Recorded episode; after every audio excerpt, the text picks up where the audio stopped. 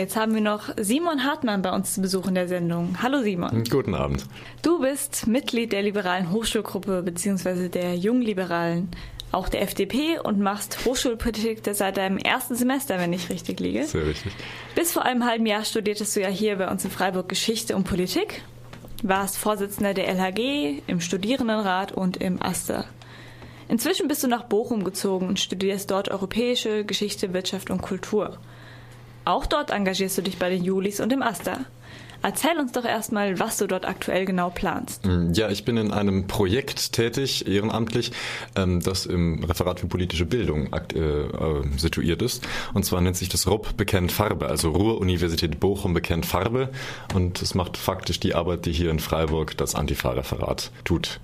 Warum findest du es gerade jetzt so wichtig, dich gegen Faschismus zu engagieren? Und warum glaubst du, dass du damit in der Hochschulpolitik richtig bist? Ja, zum einen glaube ich, dass dieses Thema momentan sehr aktuell ist, so aktuell, wie ich es bisher in meinem ganzen Leben noch nicht hatte. Mit den ganzen Pegida-Demonstrationen im Osten von Deutschland und den ganzen Menschen, die plötzlich in unserer Gesellschaft aufkommen und gegen Flüchtlinge und andere Menschen mit anderer Hautfarbe oder sexueller Orientierung auf die Straße gehen und demonstrieren. Und wir gerade in der Universität Bochum haben einen Studenten, der Jura studiert und Landesvorsitzender oder Landessprecher einer rechtsextremen Partei in Nordrhein-Westfalen ist. Und quasi als Antwort hat Rektorat und Asta eben das Projekt gegründet, wo ich mitarbeite. Und ja, hier kann ich wirklich Farbe kennen und etwas schaffen, was wichtig ist in dieser Gesellschaft. Wie soll es denn konkret aussehen? Was plant ihr denn? Ja, wir haben jetzt ein wunderbares Sommersemesterprogramm aufgestellt. Wir haben so einen bunten Mix aus äh, politischen Veranstaltungen mit Vorträgen und äh, kulturellen Events, zum Beispiel ein Poetry Slam. Und das soll halt beides berücksichtigen. Zum einen eben politische Aufklärung und zum anderen eben, ja, die Idee der Aufklärung. Also Menschen durch Informationen Generation dazu befähigen, politisch zu entscheiden. Und eben, wenn wir einen Nazi treffen in unserer WG oder auf dem Campus oder sonst was, ihn wirklich widerlegen können, sowohl mit Argumenten als auch mit unserer kulturellen Überzeugung.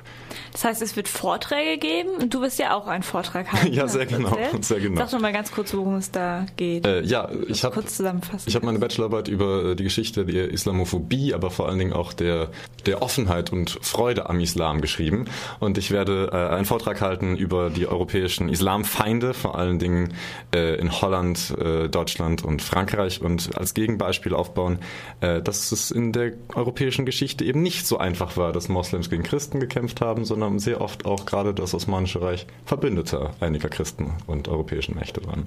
Das ist natürlich Aufklärung hinsichtlich des Integrationsgedanken auf hm. einer mehr theoretischen Ebene. Du versuchst ja auch das Ganze ein bisschen durch ähm, praktische Anwendung, Demonstrationen zu ergänzen.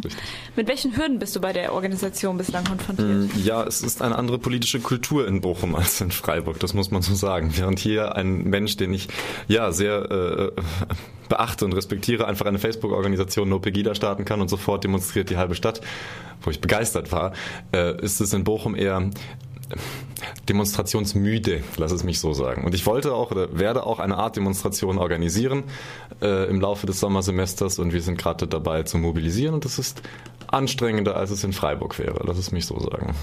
Du kämpfst ja auch mit der Uni-Verwaltung, oder? Ja, das ist richtig. Äh, natürlich hat das Rektorat erstmal ein großes Interesse daran, dass unsere Arbeit getan wird und trägt auch viel unseres Budgets zu. Äh, zu. Allerdings ist es eben so, dass diese Universität ein bisschen auf grünen Tisch und Konsens gebürstet ist. Und wenn jemand sagt, ich will jetzt aber eine Demo auf dem Campus organisieren, finde ich das nicht so ganz gut. Aber das Schöne ist, mein Vorgesetzter im Asta ist ein sehr rühriger Mensch und wir machen das wahrscheinlich trotzdem. Tja, dann sind wir offenbar ganz schön progressiv hier unten im Schwarzwald. Das ist richtig. Äh, was, was genau unterscheidet uns im Asta noch von dem bei euch oben im Ruhrpott? Vor allen Dingen die wie soll ich das sagen, die politische Haltung jeder einzelnen Hochschulgruppe zum einen, aber auch der Fachschaften. Ich habe immer das Gefühl gehabt, als ich hier im Asta gearbeitet habe, dass, naja, die Liberalen Liberalen sind, die Anarchisten Anarchisten und die Fachschaften auch irgendwo eine mindestens äh, progressiv linkere Überzeugung haben. Und in Bochum ist es so, dass äh, der Asta von einer Koalition regiert wird, das heißt, macht man da, es ist studierendes Parlament, also parlamentarische Ordnung, wo Koalitionen nötig sind, von Fachschaften, die sich vor allen Dingen pragmatisch auf einzelne Sachthemen orientieren. Also das Semesterticket zu erhalten oder äh, irgendwie ein Parkleitsystem zu finden. Während wir hier bei uns immer noch, ja, große idealistische Diskussionen hatten, gerade wenn es um die Zivilklausel ging oder ähnliches. Und naja, aber das ist das, was die Studierenden in Bochum offensichtlich wollen und deswegen wählen sie die.